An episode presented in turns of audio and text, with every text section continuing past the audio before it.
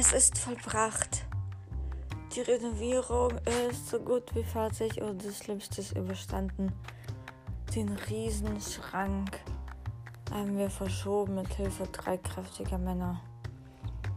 Das war echt gruselig dabei zuzugucken. Ich dachte, sie brechen dabei zusammen, aber zum Glück ist alles gut gegangen und wir haben den Schrank auf Rollen gestellt, auseinandergeschraubt, weggeschoben, Laminatboden verlegt, Schrank wieder hingestellt.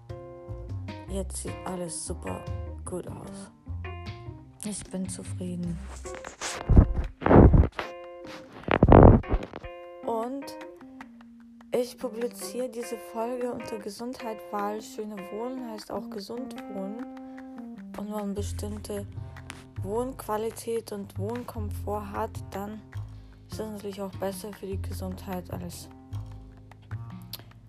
ja